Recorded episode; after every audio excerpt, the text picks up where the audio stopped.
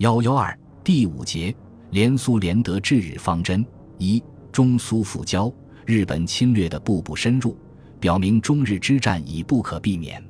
南京国民政府为准备抗击日本侵略者的战争，不得不寻求国际援助，加紧联苏联德外交，即是在这一方面采取的重大步骤。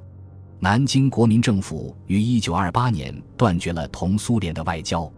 九一八后，国内有识之士纷纷谴责蒋介石的反苏行径，认为日本入侵是中苏绝交招来的恶果，要求中苏复交的呼声日益高涨。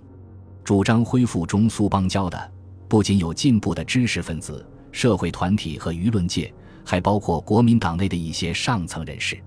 在朝野人士的共同呼吁下。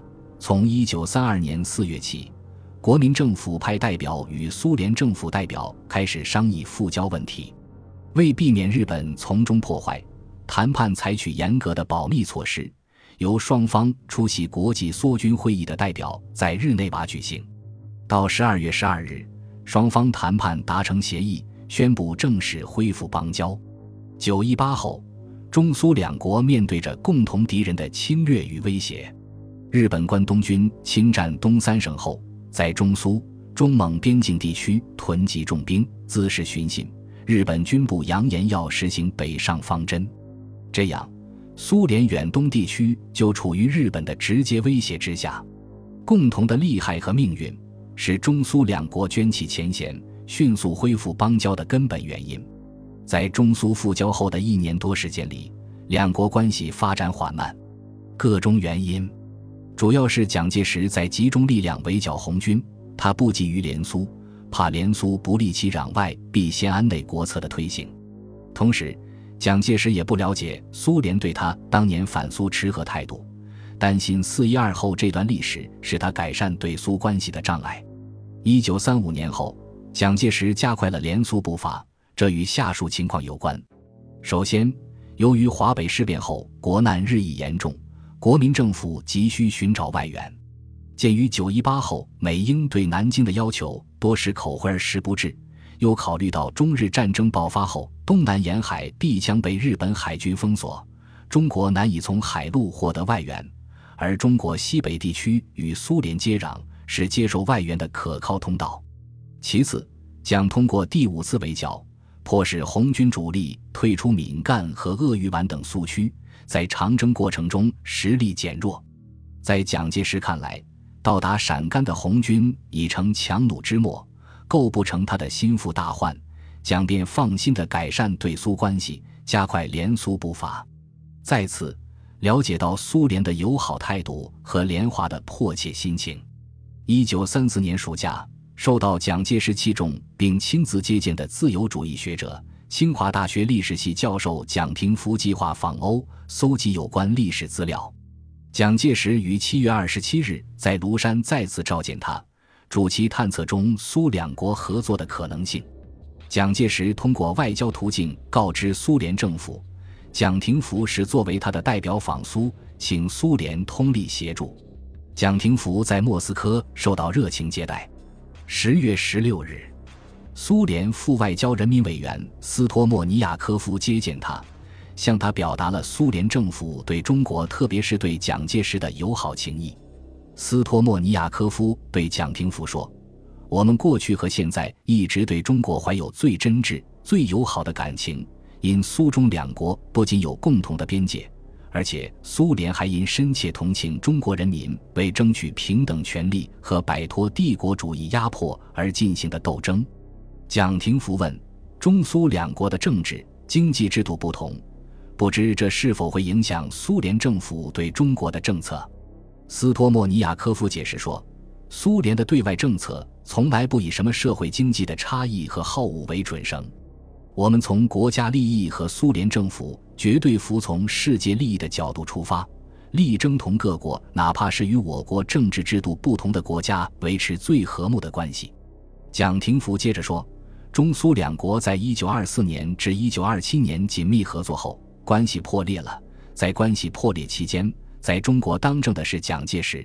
他问蒋介石本人是不是恢复中苏友好关系的障碍。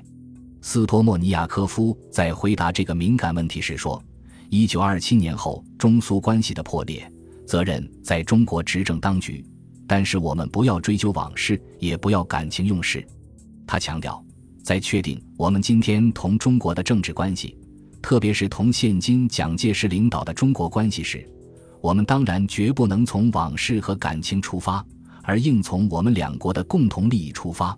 我们真诚希望发展、巩固两国关系。斯托莫尼亚科夫郑重表示，对蒋介石，我们把他当成与我们友好国家的领导人一样尊敬他。任何个人因素和偏见都不可能对我们产生不好的影响。蒋廷福听后十分满意和高兴，他对斯托莫尼亚科夫表示谢意后说。蒋介石并不了解苏联的观点，我将马上将我们的谈话报告他。我坚信，这对未来的中苏关系将有重大的影响。蒋廷福向苏方介绍了中国政府的外交政策和蒋介石希望改善中苏关系的情况，向苏联政府保证，在任何时候、任何情况下，中国绝不会站在日本一边反对苏联，并说，在一定的条件下。中国会同苏联肩并肩地抵御来犯的敌人。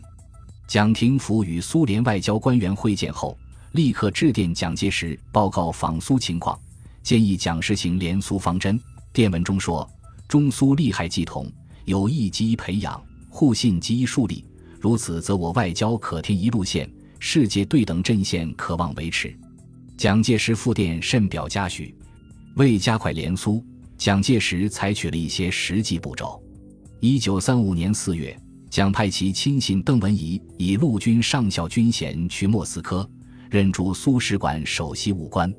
这位肩负特殊使命的人物，除履行武官职责外，还奉蒋命秘密会见中共驻共产国际代表王明，揭开了国共两党合作抗日秘密谈判的序幕。邓海两次会晤苏联远东军区总司令布留赫尔。将布留赫尔提出的中国应如何抵抗日本侵略的建议派人直接呈报蒋介石。年底，蒋介石派国民党中央核心人物之一陈立夫去苏联，希望与苏缔结反日军事同盟。陈立夫由张冲陪同前往。为躲避日本特务耳目，这次行动采取了严格的保密措施。陈立夫化名李辅臣，张冲化名江荣清。圣诞节前，他们乘船先到法国，后转至德国柏林，待命去莫斯科。后来，将认为时机不到，命陈等返国与苏俄大使鲍格莫洛夫在南京交涉。随着中苏邦交的恢复和关系的改善，两国的文化交流日益活跃。一九三四年，中国著名画家徐悲鸿在莫斯科和列宁格勒举办中国艺术展览，受到热烈欢迎。一九三五年二月，中国著名的京剧表演艺术家梅兰芳应邀访苏，他在莫斯科和列宁格勒的演出获得极大成功。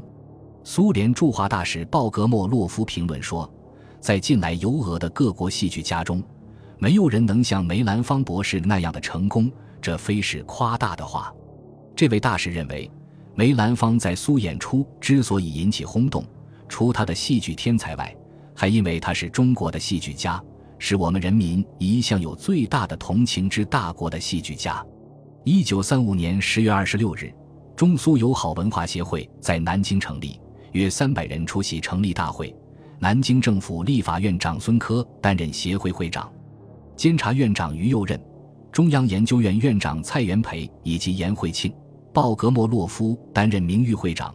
十五名国民党要员和社会名流任协会理事，著名教授张希曼被推选为常务理事。